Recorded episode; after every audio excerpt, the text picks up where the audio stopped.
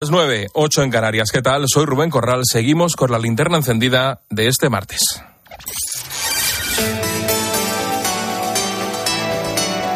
Con Expósito, la última hora en la linterna. Cope, estar informado.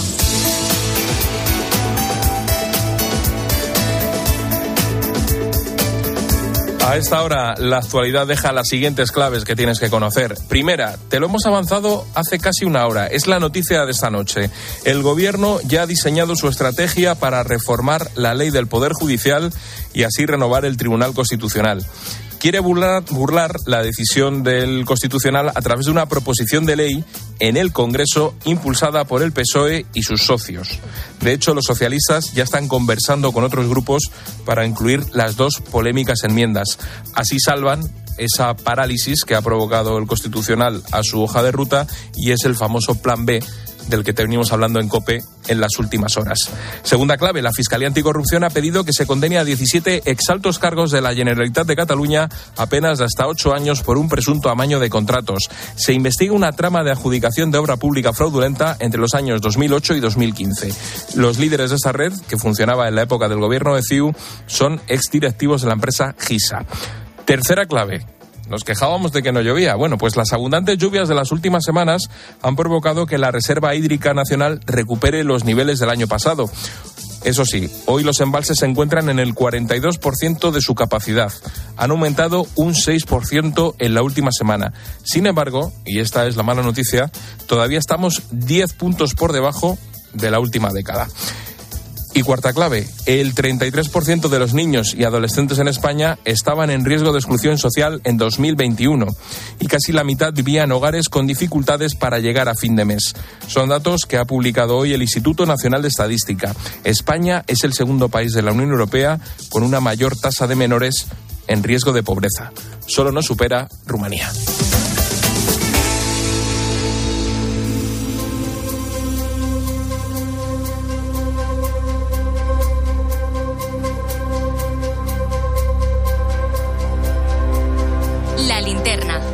Expósito. Cope, estar informado. Temperaturas que durante todo el día rondan los 10 grados bajo cero. Carreteras con muy pocos coches circulando. Fuentes y ríos totalmente helados. Y un escenario que está completamente teñido de blanco por las intensas nevadas que caen a diario. Esta es la foto ahora mismo que se puede ver en Ucrania, donde se vive la Navidad en pleno conflicto bélico con Rusia.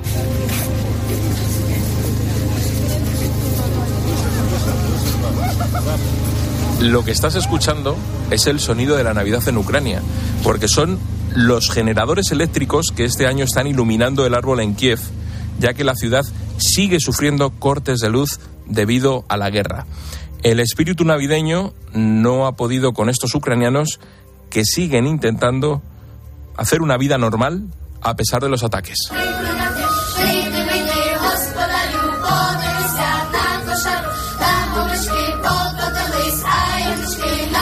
El pasado lunes se celebró el Día de San Nicolás y como es tradición los niños ucranianos han corrido a buscar sus regalos bajo sus almohadas o bajo el árbol de Navidad.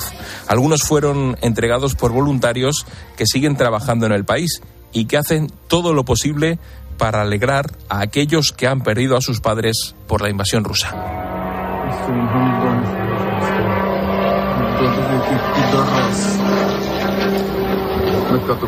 Pero la guerra no se detiene.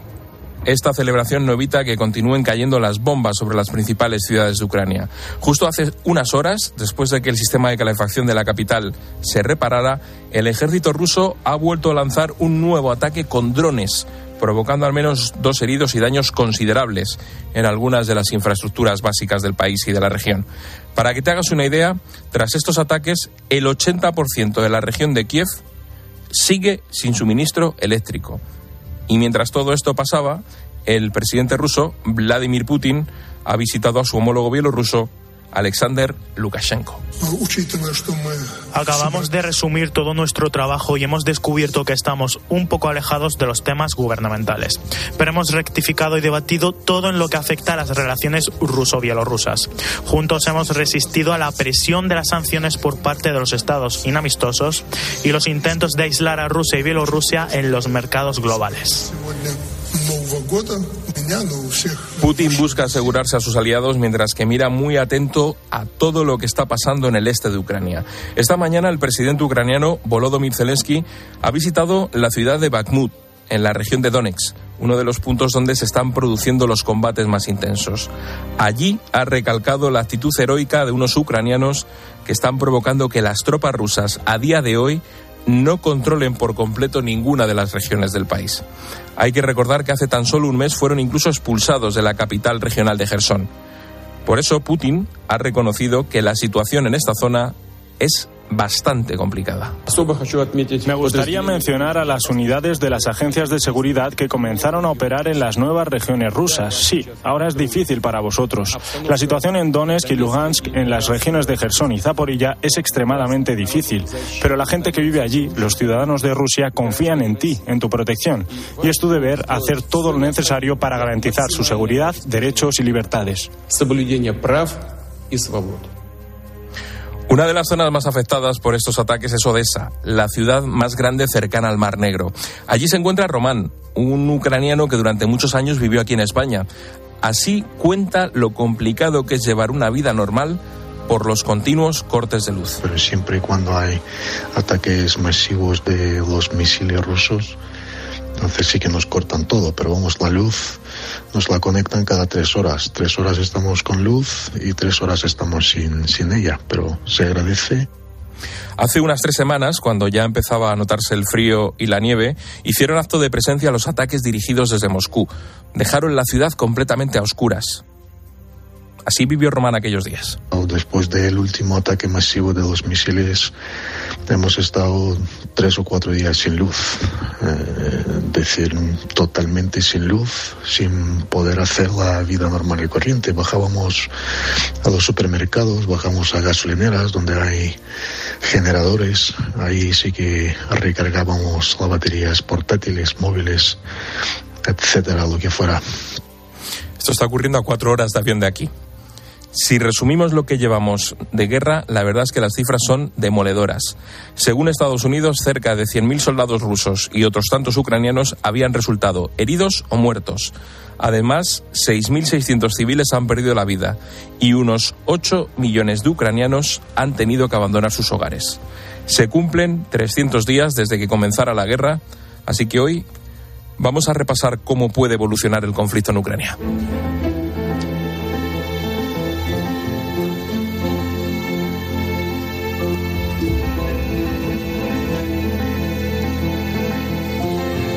El conflicto comenzó la madrugada del 24 de febrero y diez meses después no hay ninguna esperanza de que vaya a terminar pronto. En todo este tiempo, las estrategias de Moscú y Kiev han pasado por muchas fases, mientras que el mapa de la guerra ha ido modificándose, sobre todo si atendemos al este del país.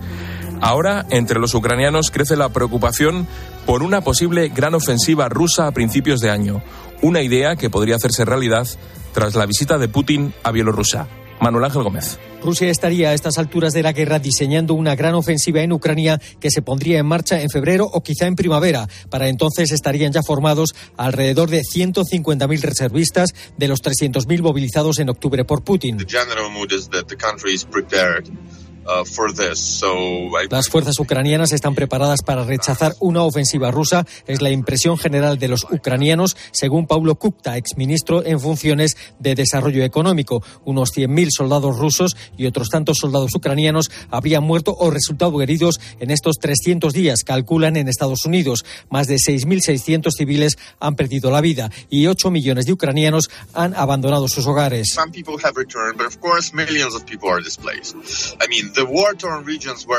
Algunos de estos desplazados han regresado a sus casas, pero únicamente una pequeña parte. Rusia solo controla parcialmente las regiones de Donetsk, Lugansk, Gerson y Zaporilla. No es fácil convivir con ataques continuos por parte del ejército ruso. Una de las zonas más peligrosas es Gerson, que aunque fue recuperada por la contraofensiva ucraniana, aún en la región se siguen produciendo ataques por parte de los rusos. Allí vivía Max, que ha contado en Mediodía Cope cómo se ha visto obligado a huir a Kiev. La provincia en sí, la provincia de Gerson, es la que está peor. La provincia de Gerson, estuve en cinco pueblos eh, repartiendo ayuda humanitaria y no hay ni una casa viva, o sea, ni una casa viva. Perros callejeros por todos lados, gente también con hambre, no tienen luz, no tienen agua, no tienen electricidad, nada. Atrás deja amigos y compañeros que se han quedado echando una mano a familias que no quieren abandonar su casa y sus recuerdos. Y es que cada uno de los ucranianos ha aprendido muy bien a convivir con la falta de luz y se apañan como pueden. Eh, nos estamos volviendo eléctricos todos, ya sabemos de generadores, cuántos kilovatios necesita una casa, cuántos kilovatios necesita un negocio, en fin, nos lo apañamos bien, realmente como nación siempre hemos sido apañados, por lo tanto eh, lo llevamos bien. De todas formas, por ejemplo, en Gerson eh, está más al sur, entonces no hace tanto, tanto frío como, por ejemplo, en Rivne, donde estoy ahora, que sí que hay nieve, hay congelación y demás. Se cumplen este martes 300 días del inicio de la guerra en Ucrania. Durante meses la imagen de la frontera polaca con Ucrania ha sido la de miles y miles de personas huyendo de su país desesperado, intentando buscar una nueva vida lejos de las bombas y del temor a morir. Algunos, cerca de 100.000, acabaron llegando a España. Es el caso de Olena. En Kiev, un equipo de la linterna estuvo con ella justo antes de que empezara la guerra.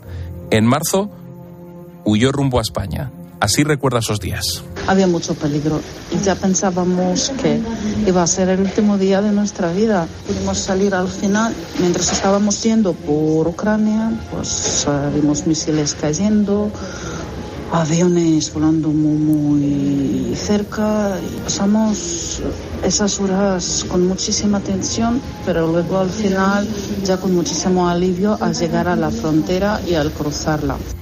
Olena huyó junto a sus hijos, sin embargo, todavía están en Kiev su marido, sus padres y sus suegros, a quien echa de menos, a pesar de hablar con ellos eh, y saber que están bien. Aquí está feliz, ya que sigue ejerciendo como profesora. Cuando se le pregunta por lo que puede pasar, Olena se emociona. Sabe que el final de este conflicto tiene pinta de estar bastante lejos. Sin embargo, ella tiene muy claro que su país va a salir victorioso de esta guerra. Es muy difícil decir qué va a pasar los próximos meses. Si recordamos cómo empezó esta guerra, pues me parece que a principios nadie creía que Ucrania podía durar tanto tiempo y por eso, por eso vamos a ganar. Somos muy fuertes, somos una nación muy, muy pacífica con muchas fuerzas y con el apoyo de nuestros amigos seguramente vamos a ganar. Hemos escuchado los sonidos que deja la guerra, hemos escuchado a sus protagonistas y tras 300 días de conflicto, los países de todo el mundo siguen muy pendientes de la evolución de una guerra en la que hay muchos intereses en juego. Vamos al análisis. Desde Rusia, que busca aliados como Bielorrusia para afrontar la nueva fase de la guerra, hasta la Unión Europea, que sigue aplicando sanciones económicas contra Moscú todo el mundo está interviniendo en este conflicto. Por eso, para analizar un poco lo que está influyendo en el mundo, lo hacemos con Miguel Ángel Medina, subdirector de la Cátedra de Estudios Mundiales de la Universidad Abat Oliva CEU. Miguel Ángel, buenas noches. Hola, buenas noches. Muchísimas gracias por contar conmigo para hablar un poquito de este tema. Nada, encantados de recibirte. Eh. Hablando de Europa, ¿es la Unión Europea uno de los mayores perjudicados por este conflicto que estamos viviendo? Pues yo diría que sí, pero sobre todo indirectamente. Digamos, yo creo que la afectación a la Unión Europea, eh, digamos, se basa en dos vertientes. Primero, la política. Eh, digamos, la guerra de Ucrania ha, ejemplificado que Europa no es que esté dividida, no. Es que lo que más se nota hoy en día de la integración europea es la división política, institucional, de seguridad, de defensa, etcétera, etcétera. Y lo segundo que nos afecta, creo, directamente de la guerra de Ucrania es que nos ha demostrado lo pequeños que somos en el mundo. Eh, digamos, Europa sigue, sigue pensando hasta cierto punto que somos el centro del mundo y que lo podemos salvar y eso es un error enorme. Con lo cual, yo para mí, la, afectación directa a Europa ha sido sobre todo en términos de legitimidad, de, de demostrarnos qué pequeños somos ante el mundo y qué políticamente divididos estamos en el plano más material, aquello suministro de alimentos a escala global, eh, carestía en los supermercados, no llegada de fertilizantes, de semillas para, digamos, el sector primario, Europa no está tan afectada. Pensad que nosotros, si nos suben el precio del aceite de girasol, tenemos de oliva o tenemos de otras semillas o podemos utilizar otros ingredientes. Hay otras partes del mundo que no, que si Rusia corta el suministro de la exportación a Ucrania, lo pasan mal o lo pasan muy mal. Y sobre todo teniendo en cuenta que tenemos al general invierno que se acerca, ¿eh? que ya está armado y se está acercando. Con lo cual, volviendo a la pregunta, yo diría que es seguramente la más afectada políticamente en términos de legitimidad como actor internacional. En términos del ciudadano de a pie, no diría que Europa es la perjudicada por este conflicto.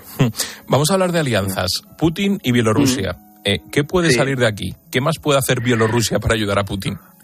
Pues yo, digamos, yo apostaría por tres caminos. El primero, sobre todo, el económico. Digamos, la cumbre de estos días entre Lukashenko y Putin, digamos, ha puesto sobre la mesa que son dos países muy integrados económicamente. Bielorrusia depende 100% de Rusia. Eh, han firmado o siguen en su hoja de ruta de, los mil pasos, de los cuales ya se han integrado en un 60%. Y, digamos, yo creo que el primer bastión de, esta, de reafirmar esta unión es el económico. El segundo es el la palmada en la espalda de Putin a Lukashenko diciendo que no te preocupes tanto, que a ti no te va a pasar nada, ¿eh? digamos que la madre Rusia te va a proteger. Yo creo que la segunda gran derivada es que Rusia sigue demostrando que tiene amigos allá por donde vaya. Es decir, que le está diciendo a Occidente que aunque la guerra de Ucrania la está debilitando mucho, hay países que siguen estando bajo su órbita. ¿eh? Si, si miramos a la derecha, en Asia Central, pues tenemos todos los TAN, y si miramos en, en la parte más oriental de Europa, pues tenemos a Bielorrusia como gran aliado. Tercera parte de esta alianza, que es un poco aventurarse, eh, sería la militar y de defensa digamos, todos los estudios de los think tanks y de, los medios de comunicación apuntan a que Rusia ya está desplegando casi 10.000 soldados en, en Bielorrusia, cerca de Minsk pero yo no creo, como apuntan otras fuentes, a que esto sea para preparar una invasión a Ucrania desde Bielorrusia. Yo creo que Putin no, no haría una putinada tan grande como esta. Yo creo que también es un toque de atención a Occidente. Mm, digamos, recordad, ¿eh? Polonia hace frontera con Ucrania y con Polonia. Eh, perdón, Bielorrusia hace frontera con Ucrania y con Polonia. Polonia es el principal salvoconducto de armamento de refugiados para Europa. Con lo cual, yo lo tomo más como un toque de atención, una reafirmación a Lukashenko de que la madre Rusia siempre la va a proteger y de que, digamos, la, la, la, dependencia de Bielorrusia sobre, sobre el mercado ruso, sobre la economía rusa, sigue siendo muy factible. Con lo cual, yo de esta cumbre, sobre todo, sobre todo, subrayaría el aspecto económico y la tangente política, la tangente de que Bielorrusia sigue teniendo en Rusia su gran aliado. Y vamos al otro lado, Estados Unidos. Mm. ¿Puede ser más protagonista en los próximos meses?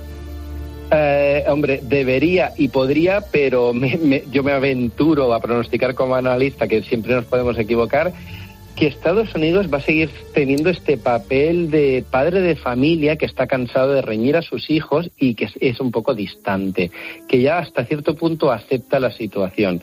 Biden, digamos, yo creo que el, el Consejo Nuclear y el Politburo de Biden no está muy por la labor de perder crédito político, vidas humanas y mucho presupuesto en defensa en Ucrania. Digamos, el papel de líder del mundo libre, de policía del mundo, eh, Biden creo que le rebajó bastante. La época de Obama fue, digamos, la época dorada de esto. Trump lo congeló un poquito y a, Biden le está muy bien que este papel siga en el congelador. Yo creo que Estados Unidos podría jugar un papel mucho más político que a nivel de seguridad o defensa, porque recordemos, Ucrania lo está haciendo muy bien, ¿eh? Ucrania ella sola se está defendiendo muy bien con un armamento que es fundamental en cualquier conflicto, que es el valor y el orgullo. Con lo cual, Estados Unidos hay analistas que apuntan que podría tener un papel de mediador, un papel de facilitador, pero realmente Estado, yo creo que la administración Biden no ve a Estados Unidos como un gran mediador, tipo Turquía o Arabia Saudita, que podrían serlo, por ejemplo, incluso la propia Francia que se propuso. Digamos, volviendo a la pregunta, lo veo más como, como ese gran patriarca de la familia de naciones libres de Occidente, que está un poquito de vuelta de todo y que ya está pensando que en noviembre del año que viene tiene que volver a sentarse en el sillón con lo cual creo que ya está la, segunda mitad del mandato para renovar el mandato, que es lo que realmente creo que la administración Biden tiene entre ceja y ceja. Y sobrevolándolo todo, China. ¿Qué papel desempeña aquí? China. China, pues mira, China está jugando ese papel, digamos, siguiendo con la analogía familiar de primo musculoso, que sabe que al final va a sacar ventaja. Digamos, es, eh, no digamos, en, este río revuelto eh, algunos pescadores van a ganar y China va a salir, va a sacar apartada seguro. China no se está debilitando políticamente ni militarmente en el conflicto, sigue con su estrategia global de dominar el mundo a base de inversiones en infraestructuras y en este caso, por ejemplo, la analogía que podemos utilizar es la de la bola de billar. ¿eh? Digamos, eh, Ucrania, el conflicto de Ucrania es la bola blanca que está moviendo todo el tapete mundial, ¿eh? digamos, porque está todo conectado. Y China al final sacará partido de este desorden de las bolas tocándose unas con otras, de la falta de suministro global, de la falta de infraestructuras, etcétera, etcétera. Creo que China va a seguir teniendo un papel como muy neutral muy aséptico, muy epidérmico, sin traicionar ni sancionar a Rusia, pero siguiendo haciendo, digamos, negocios con toda África, con toda América Latina y con todos aquellos países de Europa que necesitan eh, aprovisionamiento de tecnología china, por ejemplo. Y la última pregunta. ¿Es posible una negociación y un acuerdo de paz en los próximos meses o es algo que nos tenemos que quitar de la cabeza? Uf, uf, digamos, ojalá, ojalá, digamos, el corazón me dice que es posible, porque en política internacional todo es posible, la cabeza me dice que es muy poco probable. Eh, yo creo el conflicto de Ucrania ha puesto sobre la mesa una realidad, que es que las estructuras de seguridad y diplomacia de la posguerra fría, lo que creíamos que nos iba a salvar de un conflicto como este, son obsoletas, son papel mojado, y eso se ha demostrado. Con lo cual, teniendo la caja de herramientas que tenemos ahora, no hay ninguna herramienta que nos lleve, digamos, a un conflicto diplomático pactado. ¿eh? Digamos, las Naciones Unidas, el proceso de Berlín, la Unión Europea, el alto representante, la OSCE, por ejemplo. No hay mecanismos que vislumbre una situación política, diplomática y negociada del conflicto. Miguel Ángel Medina, subdirector de la Cátedra de Estudios Mundiales de la Universidad Tabat Oliva, CEU, muchísimas gracias por atender la llamada de la linterna. Muchísimas gracias a vosotros. Un saludo. Un saludo. Vamos ahora sobre el terreno. Vamos a ver cómo está el frente y cuáles son los movimientos militares. Y para ello lo vamos a hacer con Guillermo Pulido, analista de defensa de la revista Ejércitos. Guillermo, buenas noches. Hola, buenas noches. ¿Qué tal? ¿En qué punto está el conflicto? ¿Estamos en stand-by esperando que pase el invierno o va a haber movimientos en las próximas semanas? Pues es difícil adivinar el futuro, ¿no? Evidentemente, pero no sé si estamos realmente en una situación de stand-by. Están habiendo ofensivas o intentos ofensivos muy fuertes en Bakhmut y a lo largo del frente y desde luego no está el conflicto ni mucho menos congelado. De hecho, se está empleando bastante potencia de fuego. Rusia sigue disparando sus misiles de crucero y sus aviones y sus drones kamikaze de origen iraní, etcétera y, bueno, lo que no hay es grandes avances territoriales, ¿no? El frente sí que está más o menos estático, pero eso no significa que estemos en una situación realmente mm, de stand-by, ¿no? El frente sí está congelado, pero es, es posible que quizás en las próximas semanas veamos eh, maniobras ofensivas bastante importantes, ¿no? Tanto por parte de Ucrania como quizás, quizás eh, por parte de Rusia. ¿Cómo va a afectar el invierno? Porque siempre se habla del general invierno, siempre se dice que eh, va a ser muy complicado. ¿Cómo afecta el invierno a un conflicto como este?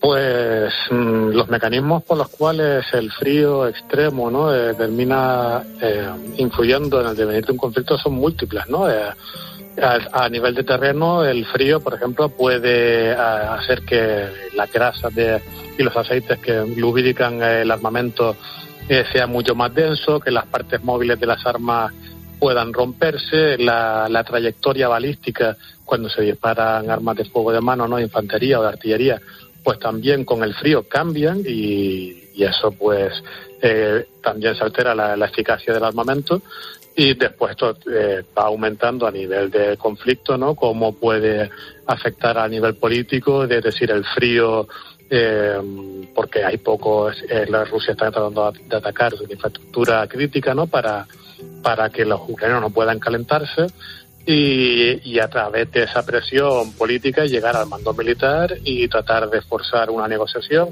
Eso fue lo que intentó Putin también con los suministros de gas a, Europa. Le funcionó mal porque le, se acumuló bastante gas y el, y el invierno de este, el frío de este invierno no será, será menor que el habitual y por tanto los mecanismos por los cuales el frío afecta a la guerra pues son múltiples, ¿no? Pero no creo que vaya, después también el, el suelo, ya en invierno, estará más endurecido y podrán haber eh, operaciones ofensivas fuera de las carreteras principales, ¿no? Con mayor libertad de acción. De ahí que hablaba que quizás en la próxima semana pudiéramos, quizás, ¿no? No, no, no podemos predecir el futuro, evidentemente, pero quizás si hayan esfuerzos ofensivos eh, fuertes eh, en enero, febrero. Eh, se habla en los últimos días de que Rusia podría estar preparando una nueva estrategia de cara al año que viene, que por eso esa reunión con Lukashenko, que podía haber nuevos ataques. ¿Necesita Rusia algún buen resultado ya? No, no. De hecho, Rusia se está preparando para, bueno, desde hace ya meses se prepara para una guerra larga, ¿no? De hecho, Putin ya ha hecho declaraciones en ese sentido, ¿no? Y no creo que estén desesperados por eh, que la guerra se acabe en cuestión de semanas, ¿no? Aunque Putin también está exigiendo negociaciones con, con Ucrania también desde, verano, ¿no? Y por tanto, desde finales de verano.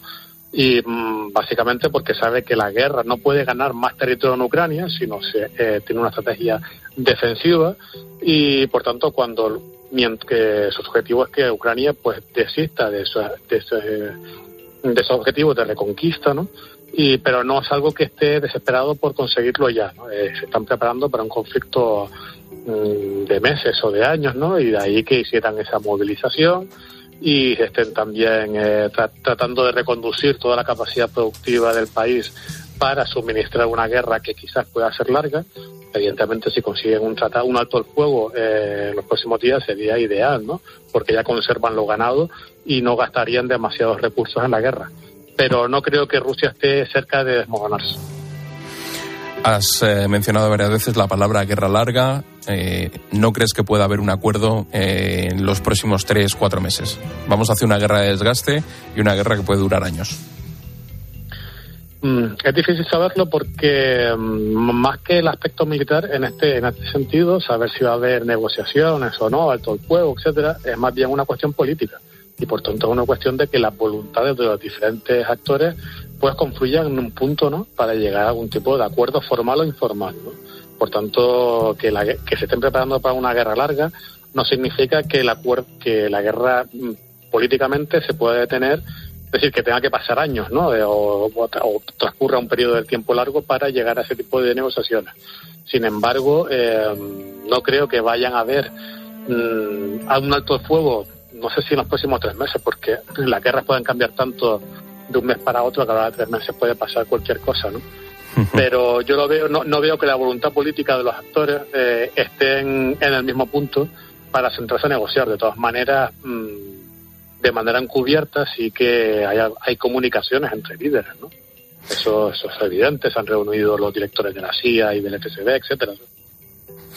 Guillermo Pulido, analista de defensa de la revista Ejércitos, muchas gracias por atendernos esta noche cuando se cumplen 300 días del inicio del conflicto en Ucrania. Muchas gracias a ustedes. Hasta la próxima.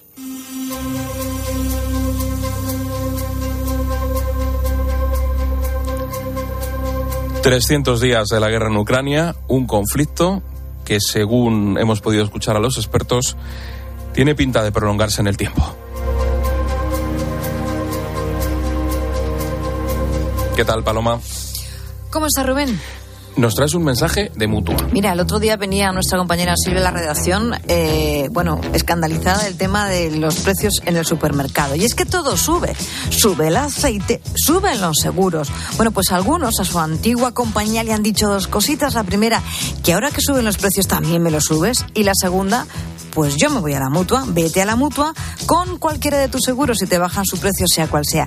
Llama al 91 555 5555 91 555 5555 por esta y muchas cosas más. Vete a la mutua. Consulta condiciones en mutua.es. Estás escuchando la linterna de Cope. Y recuerda que si entras en cope.es, también puedes llevar en tu móvil las mejores historias y el mejor análisis con Ángel Expósito.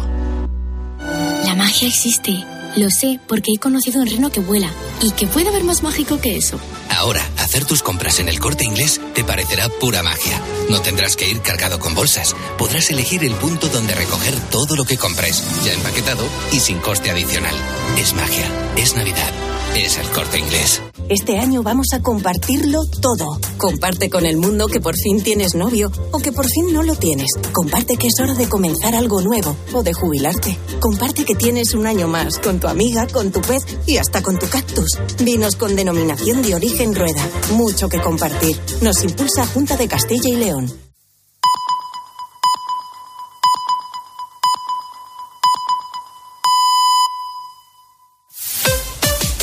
Escuchas la linterna. Y recuerda, la mejor experiencia y el mejor sonido solo los encuentras en cope.es y en la aplicación móvil. Descárgatela.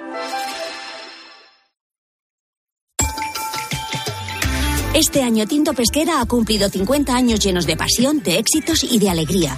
¿Y tú a qué le dedicarías 50 años de tu vida? Entra en familiafernandezrivera.com o en nuestras redes arroba bodegas Tinto Pesquera y cuéntanoslo con el hashtag 50 aniversario pesquera. Estas navidades en Sephora hacemos tus deseos realidad. Los mejores regalos de belleza de tus marcas favoritas. Lancôme, Carolina Herrera, Benefit y muchas más. Además, no te pierdas nuestros descuentos de hasta un 30% en la colección de Navidad. Visita nuestras tiendas y sephora.es y pide un deseo. Sephora, the unlimited power of beauty. Navidad. La época con más luces del año y sin embargo, millones de personas siguen viviendo en la oscuridad. Por eso en Caritas te invitamos a iluminar sus vidas con la energía más poderosa, el amor. Esta Navidad seamos luz para los demás. Caritas, solo el amor lo ilumina todo. Dona en tu Caritas diocesana o en caritas.es. La vida siempre nos pone a prueba. Por eso en PSN Previsión Sanitaria Nacional hacemos más fáciles los momentos difíciles. Protege tu futuro y a los que más quieres con la mutua en la que confían los profesionales universitarios desde hace más de 90 años. PSN Previsión Sanitaria Nacional. Aseguramos sobre valores. Esta tarde vamos a intentar explicar por qué hay que. Esto es algo sobre lo que tenemos que concienciarnos todos. Por eso me he venido a pleno campo. De lunes a viernes de 4 a 7 en la tarde de Cope con Pilar Tisneros y Fernando de Aro encuentras el mejor entretenimiento y todo lo que necesitas para entender la actualidad.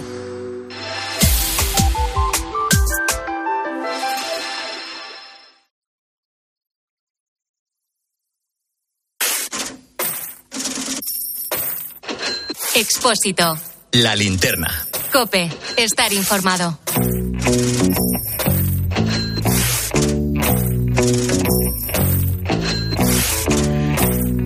El Banco de España ha recortado una décima la previsión de crecimiento para el año que viene, concretamente hasta el 1,3%. Para este 2022, la entidad prevé que en el último trimestre el Producto Interior Bruto apenas crezca un 0,1% son las grandes cifras, los grandes números, números y cifras que la vicepresidenta y ministra de Economía, Nadia Calviño, ha celebrado.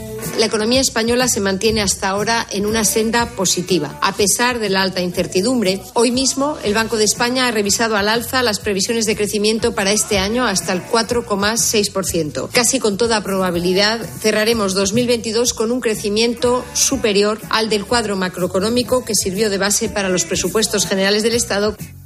Unos presupuestos que, por cierto, ya han quedado aprobados definitivamente en el Senado. Carmen Broncano, buenas noches. Buenas noches, Rubén. Vamos a ver, ¿qué es lo que sostiene el crecimiento económico que ha anunciado el Banco de España? Pues según la entidad se debe principalmente a cómo han evolucionado los precios de la energía gracias a la excepción ibérica y a la posición privilegiada de España en cuanto a las exportaciones de gas. También gracias al buen comportamiento del empleo y al fuerte impulso fiscal de las medidas del Gobierno. Lo que también ha sorprendido es la estabilidad en la producción industrial que se ha beneficiado de los pedidos que se quedaron atascados durante la crisis de la pandemia. En este sentido, la producción española se mantiene casi un punto por encima de la media europea. En cuanto a la inflación, el Banco de España mantiene el alza de los precios hasta 2025. Estamos hablando a dos años vista. En un primer momento, en informes anteriores se hablaba de 2024, pero ahora se amplía. ¿Y por qué lo hace? Pues precisamente porque el Gobierno va a prorrogar esas medidas fiscales que están abaratando esa cesta de la compra o esos carburantes. En cualquier caso, se espera que la presión en los precios vaya disminuyendo poco a poco, Carmen. Se prevé que el año termine con un 8,7% de inflación y que en 2023 descienda hasta el 4,9%, aunque sigue siendo elevada. El motivo es que muchas empresas todavía no han trasladado el impacto de sus costes a los precios finales y la entidad espera que lo hagan en los próximos meses. Pero sobre todo, lo decíamos, la presión en los precios se va a mantener por esas ayudas fiscales del Gobierno que parece se van a ampliar hasta 2023. Son las que alivian el gasto de las familias y, por tanto, animan al consumo. Son la rebaja en el IVA de la luz, la tarifa de último recurso, la excepción ibérica, la congelación del precio del butano, la revisión de los alquileres y las ayudas al transporte público. Claro, estas medidas alivian los gastos que pueden tener las familias. Pero claro, siguen incentivando el consumo. Y lo que dice la teoría económica es que hasta que el consumo no baje, los precios no se ajustarán. Es decir, estamos en una pescadilla que se muerde la cola. El Banco de España espera que prácticamente todas esas medidas del Gobierno se mantengan, pero la que parece que no se va a ampliar es la bonificación de 20 céntimos en los carburantes. Todavía no hay confirmación oficial, pero el Gobierno ha dejado caer en varias ocasiones que esta medida solo se va a aplicar a partir del año que viene para los profesionales. Desde las gasolineras no están muy de acuerdo con que vayan a eliminarla.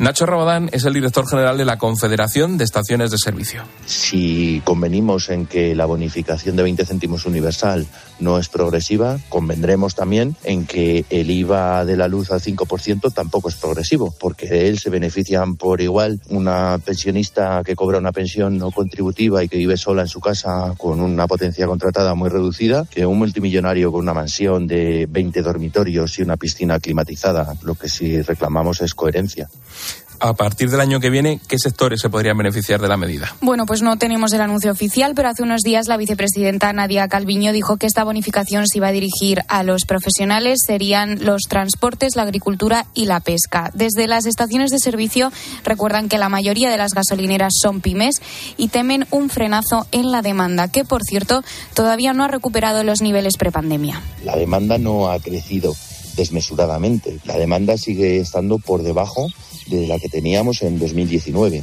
ha podido crecer en algunos meses con respecto a la de 2021, pero 2021 recordemos que fue un año con todavía serias restricciones a la movilidad, con lo cual no es un año comparable. Con respecto a lo que sería un año normal como 2019, la demanda sigue estando por debajo.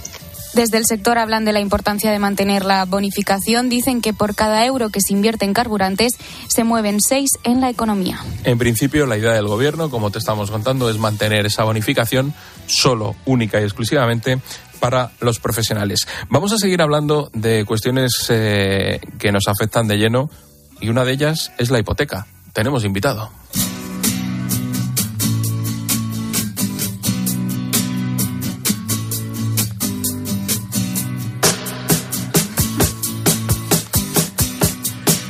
El Euribor ya supera el 3%. La última subida de tipos de interés por parte del Banco Central Europeo ha dificultado a muchas familias el acceso a una hipoteca, mientras el Gobierno insiste en intervenir en el mercado el año que viene. Pero ¿cómo está el sector? ¿Qué podemos esperar en los próximos meses? ¿Es buen momento para comprar? Bueno, vamos a analizar todas estas cuestiones con Beatriz Toribio, experta inmobiliaria. Beatriz, ¿qué tal? Buenas noches. Hola, muy buenas noches. De momento vemos el Euribor en torno al 3% no hay previsión de que deje de subir. ¿Cuánto se espera que suba? ¿Hasta dónde podría llegar? Bueno, pues eh, la semana pasada eh, Christine Lagarde, la presidenta del Banco Central Europeo, ya anunció más aumentos en, los próximos meses de los tipos de interés, ¿no? Para las reuniones de, de febrero y marzo y hay estimaciones que, bueno, evidentemente se ha cumplido el cálculo de que 2022 íbamos a cerrar con un Euribor eh, eh, cercano al 3%. Se ha llegado a esa previsión y se espera que 2024 podría ir mucho más allá y quizás eh, alcanzar el 4%. A ver, si hacemos números, claro, una subida de un Euribor en torno al 3% hace que las hipotecas, en función de la cuantía, pues eh, pueden crecer entre 3.200 y 7.500 euros al año. Eso mm, de entrada, porque como dices, si siguen subiendo, las hipotecas seguirán aumentando de precio. O sea, estamos en un escenario que puede complicar bastante eh, esa cuestión. Sí, pero es cierto que va a ser un panorama muy diferente al que vimos, por ejemplo, en 2008, ¿no? donde es verdad que el grueso de los compradores eh, eh, estaban endeudados, estaban endeudados a tipo variable y aquí es cierto que muchas personas lo van a pasar muy mal porque evidentemente su cuota mensual va a crecer, pero también es cierto que en los últimos años hemos visto un crecimiento muy importante de las hipotecas a tipo fijo, siete de cada diez hipotecas que se firmaron en 2021 fueron hipotecas a tipo fijo y en 2022 van en esa línea también. Y también estamos viendo que en los últimos meses, eh, como consecuencia ¿no? de, toda esta situación, de esa subida de tipos que se esperaba, pues mm, muchas personas, muchos hipotecados eh, han cambiado de, variable a fijo. Entonces, esto unido a que, evidentemente, eh, el porcentaje de personas, de compradores, que es muy inferior al de aquellos años, eh, y de hipotecados también, porque los bancos han buscado un perfil más solvente, vamos a ver que no es una, no es una situación como antaño pero o como en la anterior crisis, pero es, cierto que evidentemente pues muchas familias no van a notar en su economía doméstica. Claro que sí. Claro, Beatriz, es que venimos de un Uribor que era negativo y ahora nos encontramos con que han subido tres puntos. O sea, la situación es, eh, es muy distinta. Y, y en el mercado de alquiler también se nota esto. ¿También van a subir los alquileres? Eh, bueno, es que hemos hablado de las hipotecas, pero no de los precios de la compraventa, ¿no? Y aquí sí que es verdad que vamos a ver que cuando conozcamos los datos de 2022, vamos a ver que pese a toda esta situación, en el cómputo total no se va a notar, eh, bueno, pues todavía en el número de operaciones va a ser muy similar al de 2021, ¿no? En torno a las 570.000 operaciones de compraventa, ¿no? Se, han vendido y comprado más de medio millón de, de, de viviendas, perdón, en 2022, ¿no? de más de 560.000 en concreto. Eh, los precios, vamos a ver que también han crecido y en 2023 ya sí vamos a notar en los diferentes datos ¿no? que mueven la, salud, que miden la salud del mercado, pues eh, esa contracción de las compraventas eh, y en cambio los precios yo creo que es cierto que en determinadas zonas sí lo notaremos, eh, pero por ejemplo pues en grandes ciudades como Madrid, Barcelona, es decir, ciudades con gran demanda de compra y también de alquiler, eh, ciudades que tienen un gran atractivo turístico, en los precios no vamos a notar grandes caídas. Lo que vamos a, notar es una moderación del crecimiento. En el alquiler, en cambio, no. En el alquiler lo que vamos a notar es que los precios, sobre todo durante buena, yo creo que prácticamente la primera mitad del año, luego habrá que ver cómo evoluciona la situación económica, van a seguir creciendo. ¿Por qué? Pues porque la gente no va a poder acceder, sobre todo los jóvenes, no van a poder acceder a la compra, se van a tener que quedar en el mercado del alquiler en el mercado del alquiler sabemos que en, nuestro país tenemos un problema de oferta de vivienda en alquiler. Entonces esto va a hacer que sobre todo en grandes ciudades, en barrios pues eh, con alta demanda, los precios vamos a ver que van a seguir subiendo. A lo mejor zonas con un poder adquisitivo pues medio medio bajo sí que veremos pues eh, una cierta moderación, incluso caídas, pero eh, a grandes rasgos el precio del alquiler va a seguir subiendo. Eh, me has dicho que el precio de, de, la compra, eh, vamos a tener que seguir comprando al mismo precio, si, si cabe un poquito más, en esas grandes ciudades, y el precio del alquiler se va a disparar. Pero claro, tenemos también ahí el ingrediente de las hipotecas. Eh, ya sé que la pregunta es difícil de responder. ¿Compramos o alquilamos? ¿Qué es mejor?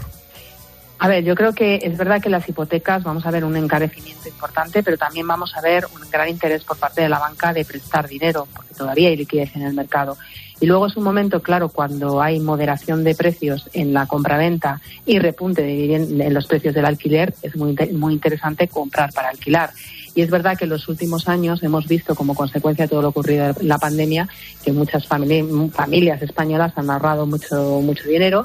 Y además España hay que tener en cuenta que es una, pues un país muy atractivo porque el precio medio de la vivienda es mucho más bajo que en otros países como Francia, Reino Unido, etcétera. Entonces esto hace muy atractivo que en estos momentos la compra de vivienda para alquilar. Y esto es lo que nosotros hacemos desde Masteos, la empresa a la que represento, y es precisamente asesorar a esas personas que están buscando vivienda eh, para alquilar.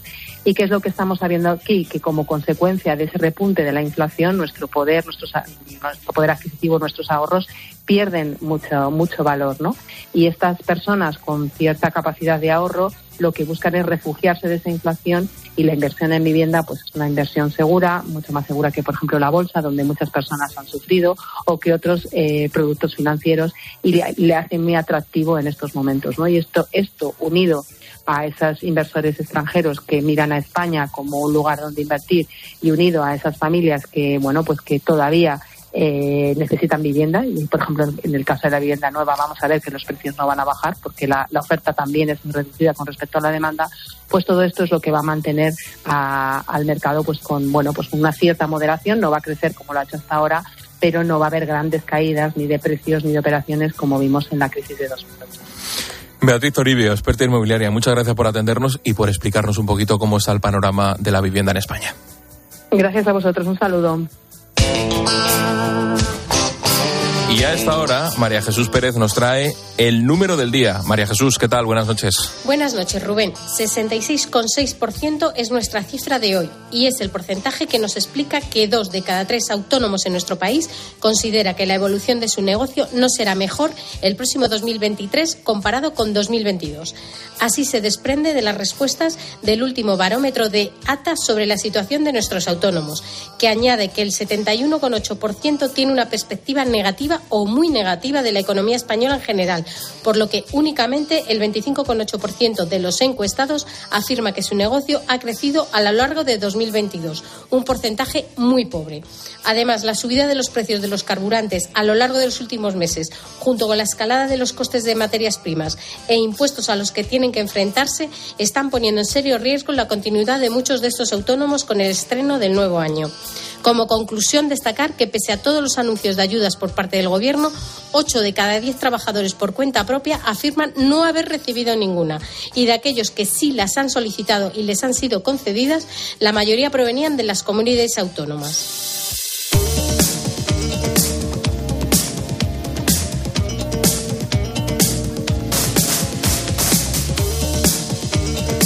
A 48 horas del sorteo de Navidad y cuando todavía no se han apagado los sonidos del Black Friday y del Cyber Monday, la tecnología vuelve a cobrar protagonismo como uno de los regalos por excelencia en Navidades. Seguro que en nuestra lista para los Reyes Magos hay más de un producto tecnológico.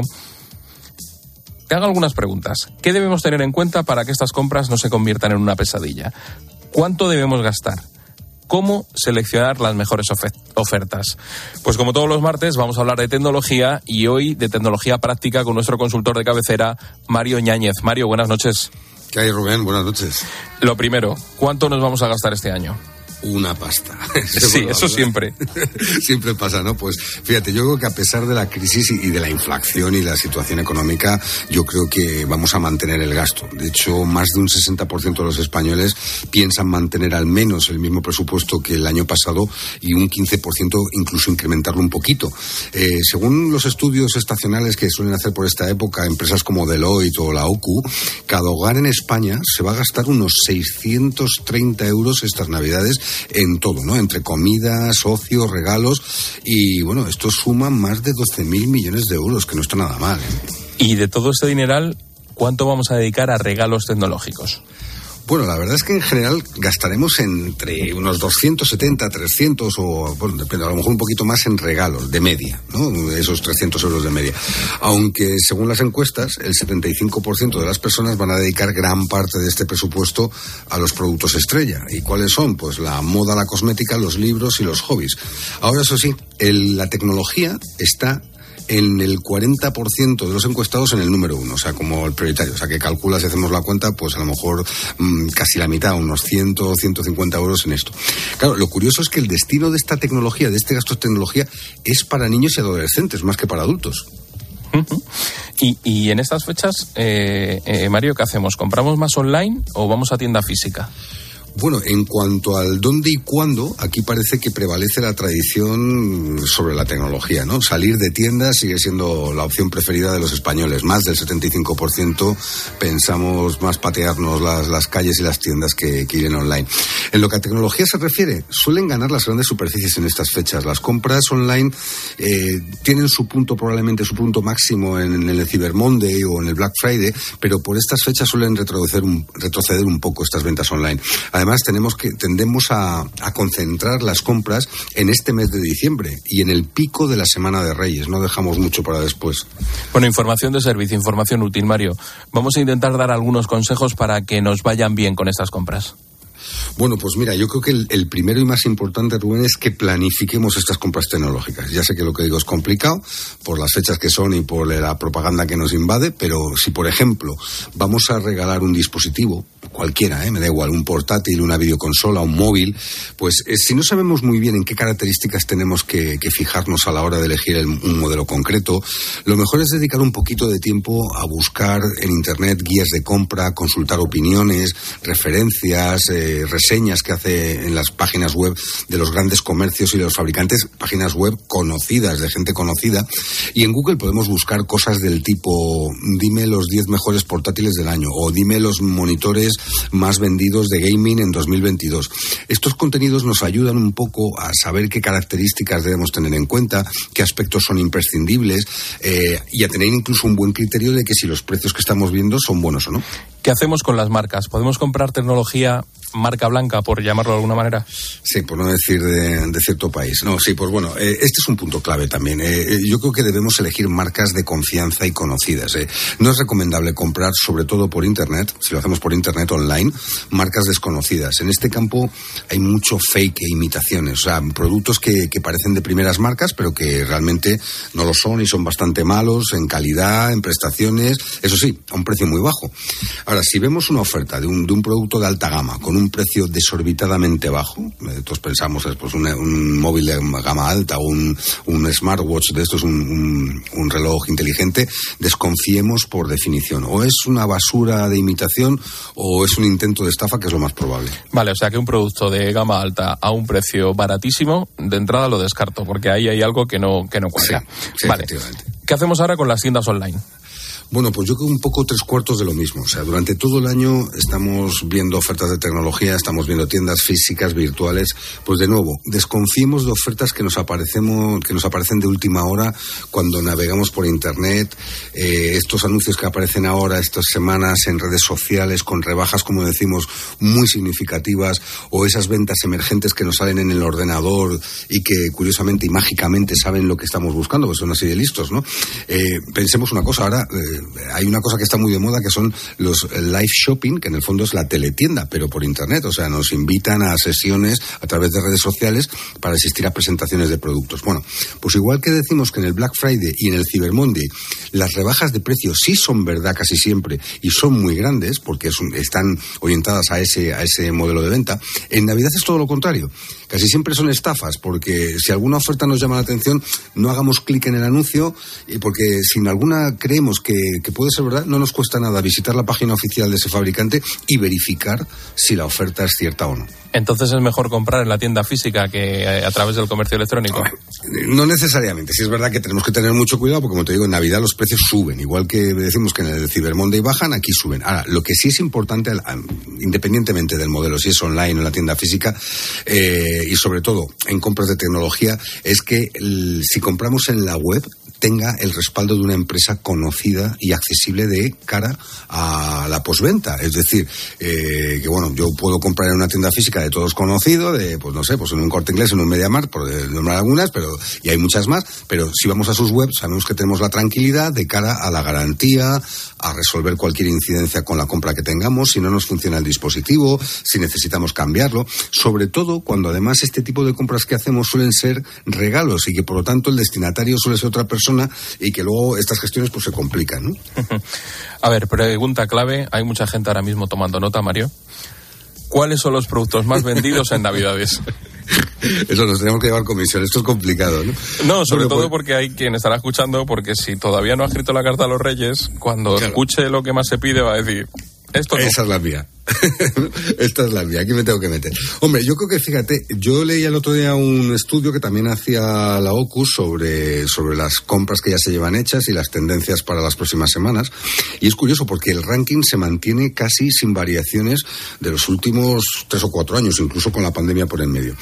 En el número uno están los móviles y los relojes inteligentes. Luego vienen las videoconsolas, por supuesto, los videojuegos, las tablets, luego los portátiles y luego todo tipo de accesorios, ¿no? Sobre todo, sobre todo los accesorios relacionados con los videojuegos, con el gaming, ¿no? Cascos, monitores, sillas de videojuegos, mandos, eh, todo tipo de, de gadgets, por decirlo así, ¿no? Se dicen cacharritos, accesorios. Ahora bien, un consejo que sí podemos dar es que yo creo que para los ordenadores y los portátiles no es el mejor momento para comprar ahora, porque vamos a encontrar muchísimas mejores ofertas en enero, una vez pasadas estas fiestas, tanto por las rebajas que empiezan en ese momento y podemos encontrar el mismo producto más barato, tanto porque suele ser el habitual mm, periodo de lanzamiento de nuevos productos de los fabricantes durante el primer trimestre del año. Entonces, si necesitamos una cosa más orientada al trabajo o a, a, bueno, aunque sea al ocio personal, pues a lo mejor vale la pena esperar un poquito en el caso de los ordenadores. Para el resto está bien. ¿Y con qué aspectos tenemos que ser especialmente cuidadosos al elegir todos estos dispositivos? Bueno, la verdad es que estos últimos dos años, sobre todo con la pandemia, pues la, la, tecnología se ha visto, pues ha pasado una época muy convulsa, ¿no? Hemos hablado, pues fíjate, desde la escasez de chips, que sigue siendo uno de los problemas en general que ha habido para los fabricantes y para los distribuidores eh, durante la pandemia y se ha seguido teniendo después, el descontrol de la cadena de suministros, es decir, pues no sabemos, eh, bueno, todos los hemos visto, ha habido algunos modelos de videoconsolas y algunos dispositivos que, que bueno, parecen el, un unicornio, nadie sabe si, este, si existen o no existen, porque era dificilísimo de encontrar stock en el mercado, ¿no?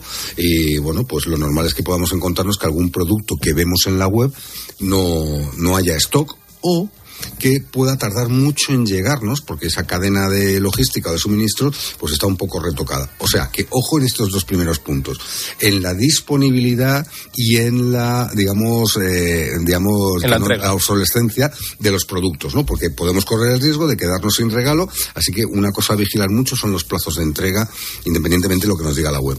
Y otro tema es ver que estamos comprando una tecnología, como decía, que no esté obsoleta o a punto de estarlo, y que dentro de unos meses no nos valga para nada.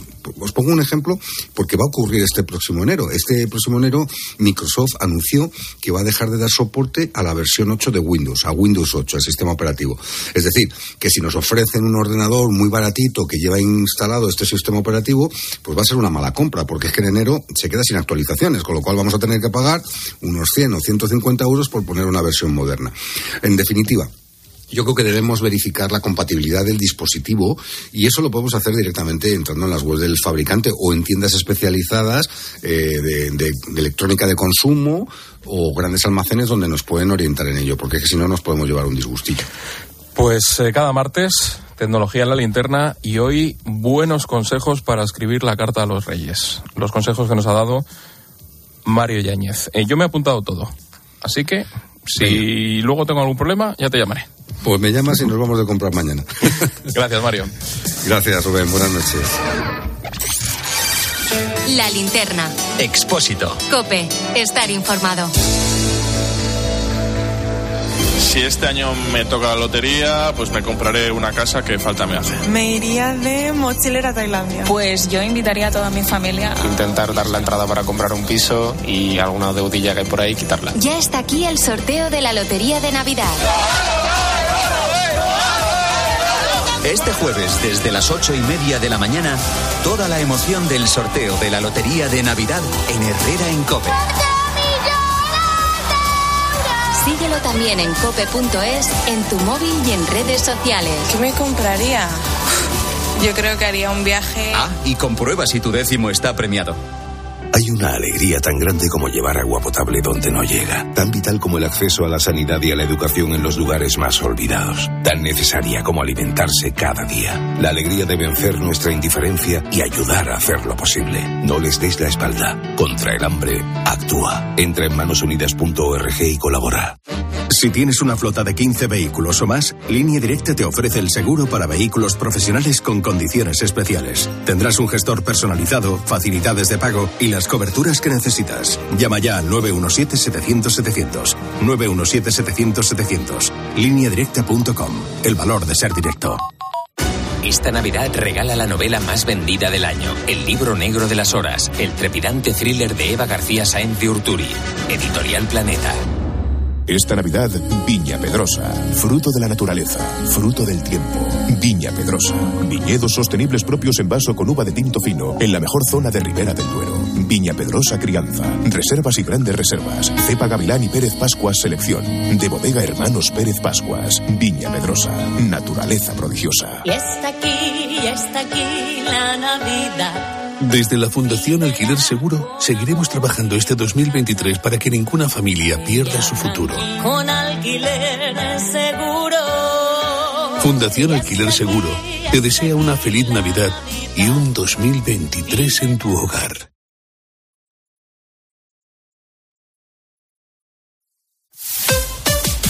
Escuchas la linterna. Y recuerda, la mejor experiencia y el mejor sonido solo los encuentras en cope.es y en la aplicación móvil. Descárgatela. ¿Y tú? ¿Por qué necesitas fluchos? Porque es tiempo de pensar en lo que te gusta, en la moda que te hace sentir vivo, chic, casual, sport. Nueva colección de otoño-invierno de fluchos. La nueva moda que viene y la tecnología más avanzada en comodidad unidas en tus zapatos. ¿Y tú? ¿Por qué necesitas fluchos? Fluchos. Comodidad absoluta. Quiero viajar a un lugar que proteja su cultura.